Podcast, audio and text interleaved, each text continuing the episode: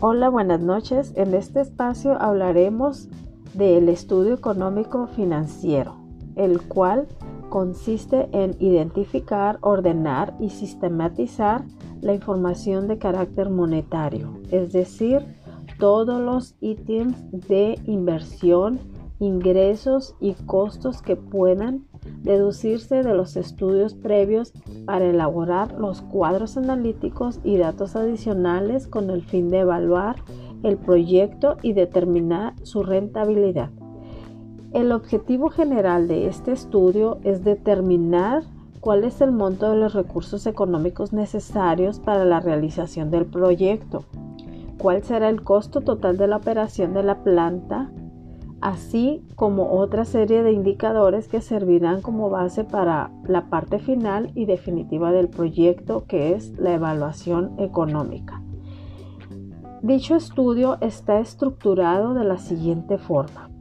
La estructuración general del análisis económico se va utilizando conforme se va obteniendo esta información. Por ejemplo, los datos de la inversión fija y diferida son la base para calcular el monto de las depreciaciones y, amortizaciones anuales, el cual a su vez es un dato que se utiliza tanto en el balance general como en el punto de equilibrio y en el estado de resultados. La información de los costos totales, el capital de trabajo y el costo de capital indican que esta información hay que obtenerla con investigaciones por medio de un balance general y el estado de resultados, que son síntesis o agrupamientos de información obtenida en estos análisis. Los costos y sus tipos.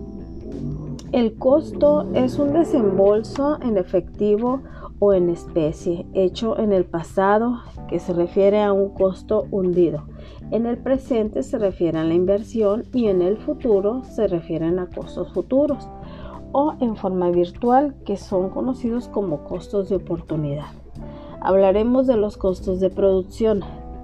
Eh, no son más que un reflejo de las determinaciones realizadas en el estudio técnico.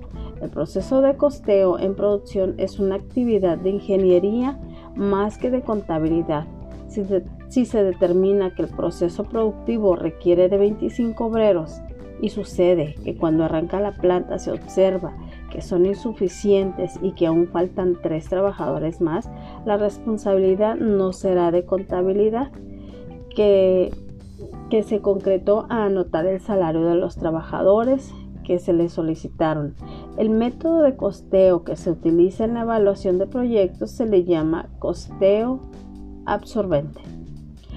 Los costos de producción se anotan y determinan con las siguientes bases costos de materia prima, de mano de obra, de envase, de energía eléctrica, de agua, de combustible, de mantenimiento, de control de calidad, de depreciación y amortización y costos para combatir la contaminación. Los costos de administración son los costos que provienen de realizar la función de administración de la empresa. Sin embargo, tomados en un sentido amplio, no solo significan los sueldos del gerente o director general o contadores auxiliares, secretarias, etc. Una empresa de cierta envergadura puede contar con direcciones o gerencias de planeación, investigación y desarrollo, recursos humanos y selección de personal, relaciones públicas, finanzas e ingeniería. Los costos de venta. La magnitud del costo de venta dependerá tanto del tamaño de la empresa como del tipo de actividades que los promotores del proyecto quieran que desarrolle ese departamento. Costos financieros son los intereses que se deben de pagar en relación con capitales obtenidos en el préstamo. Ahora hablaré de las inversiones y tipo de inversiones. La inversión inicial comprende la adquisición de todos los activos fijos o tangibles. Son el conjunto de bienes propiedad de la empresa, como terreno, edificios, maquinaria, equipo mobiliario, etc.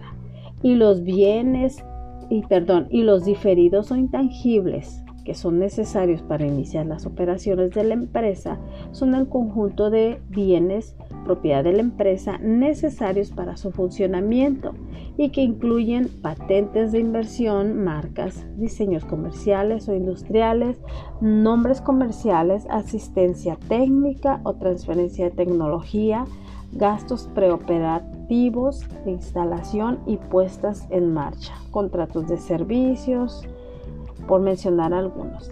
En la evaluación de proyectos se acostumbra a presentar la lista de todos los activos tangibles e intangibles, anotando que se incluye en cada uno de ellos. La depreciación y amortización.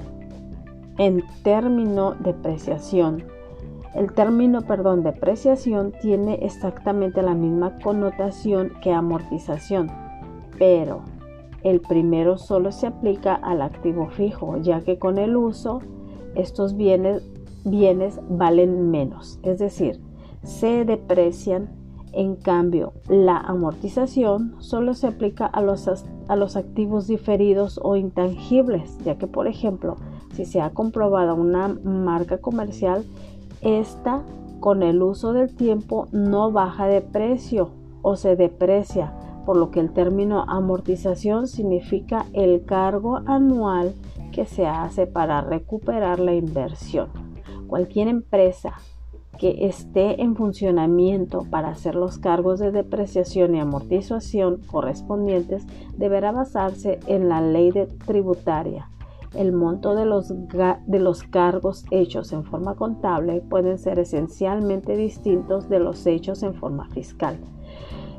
Cuando hablamos del punto de equilibrio, nos referimos a aquella situación en la que la empresa produce las unidades exactamente necesarias que solo le permite cubrir la totalidad de sus costos y gastos, de tal manera que no tenga utilidades ni pérdidas. Es natural que si la empresa logra vender un volumen superior al de su punto de equilibrio, obtenga obtendrá ganancias. En cambio, si no logra alcanzar el nivel de ventas correspondientes a su punto de equilibrio, sufrirá pérdidas. Para la determinación del punto de equilibrio se requiere la existencia de cuatro elementos básicos. El ingreso total, el precio unitario de venta, los costos variables y los costos fijos. Ahora hablaré de los presupuestos y tipos de presupuestos. Estos constituyen la expresión cuantitativa formal de los objetivos que se propone alcanzar la administración de la empresa en un periodo, con la adopción de las estrategias necesarias para lograrlos. Dentro de estos están los presupuestos de inversión, presupuestos de operación, presupuestos de ingresos y presupuestos de egresos. De mi parte es todo, mi nombre es Lidia Ibáñez y nos veremos en la próxima.